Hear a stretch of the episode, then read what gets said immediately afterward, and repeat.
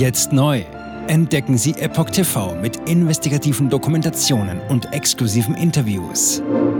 EpochTV.de Willkommen zum Epoch Times Podcast mit dem Thema Insolvenzen. Dramatischer Niedergang. Immer mehr Traditionsgeschäfte geben auf. Ein Artikel von Lydia Röber vom 28. August 2023. Fachhändler, kleine Läden, Geschäfte mit individuellen Angeboten. In den Ladenzeilen der Innenstädte finden sich in verwaisten Schaufenstern immer öfter zu vermieten Schilder. Der inhabergeführte Fachhandel kämpft ums Überleben. Immer mehr Betriebe müssen aufgeben.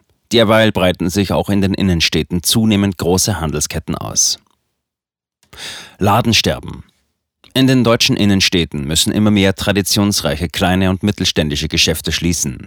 Was viele in den letzten Jahren beobachtet haben, geht jetzt auch aus den Daten des Handelsverbandes Deutschland HDE hervor. Demnach ist der Umsatzanteil der selbstständigen Fachhändler im vergangenen Jahr auf 13,3 Prozent geschrumpft. Im Jahr zuvor waren es noch 13,9 Prozent. In den vergangenen 20 Jahren hat sich der Anteil des sogenannten nicht filialisierten Fachhandels, also der klassischen, häufig inhabergeführten Fachgeschäfte wie Schreibwarenläden, Herrenausstatter, Boutiquen oder Schuhläden mehr als halbiert. Akute Gefahr für über Generationen familiengeführte Betriebe. Zitat. Wir beobachten insbesondere bei kleineren Handelsunternehmen einen teils dramatischen Niedergang, erklärte der Hauptgeschäftsführer des HDE Stefan Gent gegenüber Merkur. Besonders in klein- und mittelgroßen Städten seien über Generationen familiengeführte Betriebe in akuter Gefahr. Keine guten Nachrichten auch für das laufende Jahr.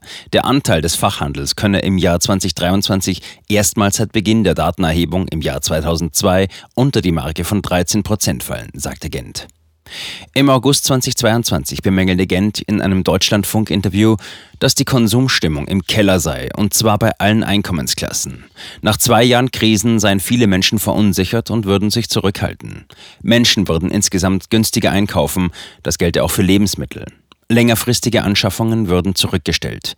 Mittelständler hingegen müssten mit Kostensteigerungen rechnen.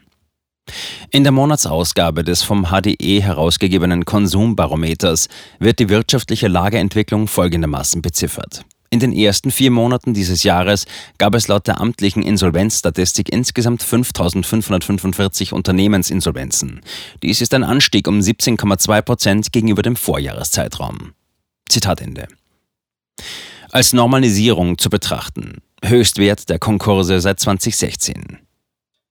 Laut dem Insolvenztrend vom Leibniz-Institut für Wirtschaftsforschung Halle, IWH, stieg die Zahl der Konkurse von Personen- und Kapitalgesellschaften im Juni auf den höchsten Wert seit 2016. Mit insgesamt 1050 war die Zahl im Juni um 48 Prozent höher als im Vorjahresmonat und lag um 11 Prozent über dem Juni-Durchschnittswert der Jahre 2016 bis 2019, also vor der Corona-Zeit, mit ihren Maßnahmen, die für etliche Unternehmen große finanzielle Verluste bedeuteten. Während der HDE Alarm schlägt, sieht Christoph Niering, Vorsitzender des Berufsverbandes der Insolvenzverwalter und Sachwalter Deutschlands, VID, trotz deutlichem Anstieg der Unternehmensinsolvenzen nicht die vielfach erwähnte Insolvenzwelle. Zitat Ende. Das Insolvenzgeschehen sei in der Pandemie von staatlicher Seite deutlich abgemildert worden, nun sei vor allem eine Normalisierung zu beobachten. Die Bundesregierung hatte Insolvenzantragspflichten in der Corona-Pandemie teilweise ausgesetzt, um eine Pleitewelle zu verhindern. Zusätzlich hatten Staatshilfen die Zahl der Firmeninsolvenzen in den vergangenen Jahren auf ein niedriges Niveau gedrückt. Für das laufende Jahr wird ein Anstieg erwartet, auch weil für viele Betriebe die Rückzahlung von Corona-Hilfen bevorsteht. Immer mehr große Handelsketten in Innenstädten. Gleichzeitig mit der Insolvenzwelle, besonders im inhabergeführten Einzelhandel, breiten sich große Handelsketten wie Drogeriemärkte und Bekleidungshändler in den Innenstädten weiter aus. Genau dort, wo die Betreiber der Läden zunehmend ihre Mieten, Strom und Personalkosten nicht mehr erbringen können und aufgeben müssen. Diese Entwicklung spiegelt sich auch in deren Bilanzen wider, rechnet Merkur vor. Der Umsatzanteil der Fachhandelsfilialisten, zum Beispiel H&M, Deichmann oder Douglas, stieg zwischen 2002 und 2022 um 2,8 Prozentpunkte auf 14,9 Prozent. Auch Fachmarktketten wie beispielsweise Mediamarkt, Saturn, Bauhaus oder die Drogeriekette Rossmann verzeichneten Zuwachs im gleichen Zeitraum um 3,1 Punkte auf 16,6 Prozent. Bei Discountern wie Netto, Aldi oder Lidl stieg der Anteil um 3,9 Prozentpunkte auf 15,6 Prozent. Dramatische Lage für den Einzelhandel. Auch der Onlinehandel boomt. Profiteure der Krise sind große Plattformen wie Amazon oder Zalando. Mit etwa 631 Milliarden Euro wurden zuletzt 6,5 Prozent des gesamten Umsatzes im Onlinehandel erzielt. Laut Zahlenspiegel des HDE hat sich der Umsatzanteil des klassischen Einzelhandels hingegen seit 2022 praktisch halbiert. Besonders dramatisch sei die Lage für die kleineren, häufig traditionsreichen Betriebe, befürchtet Gent. Wegen der Krisen der vergangenen Jahre sei das Eigenkapital häufig aufgezehrt, an Investitionen oft nicht mehr zu denken. Insgesamt dürften im laufenden Jahr 9000 Geschäfte schließen. Für den Einzelhandel stehen jetzt 50.000 Jobs auf dem Spiel, warnt Gent.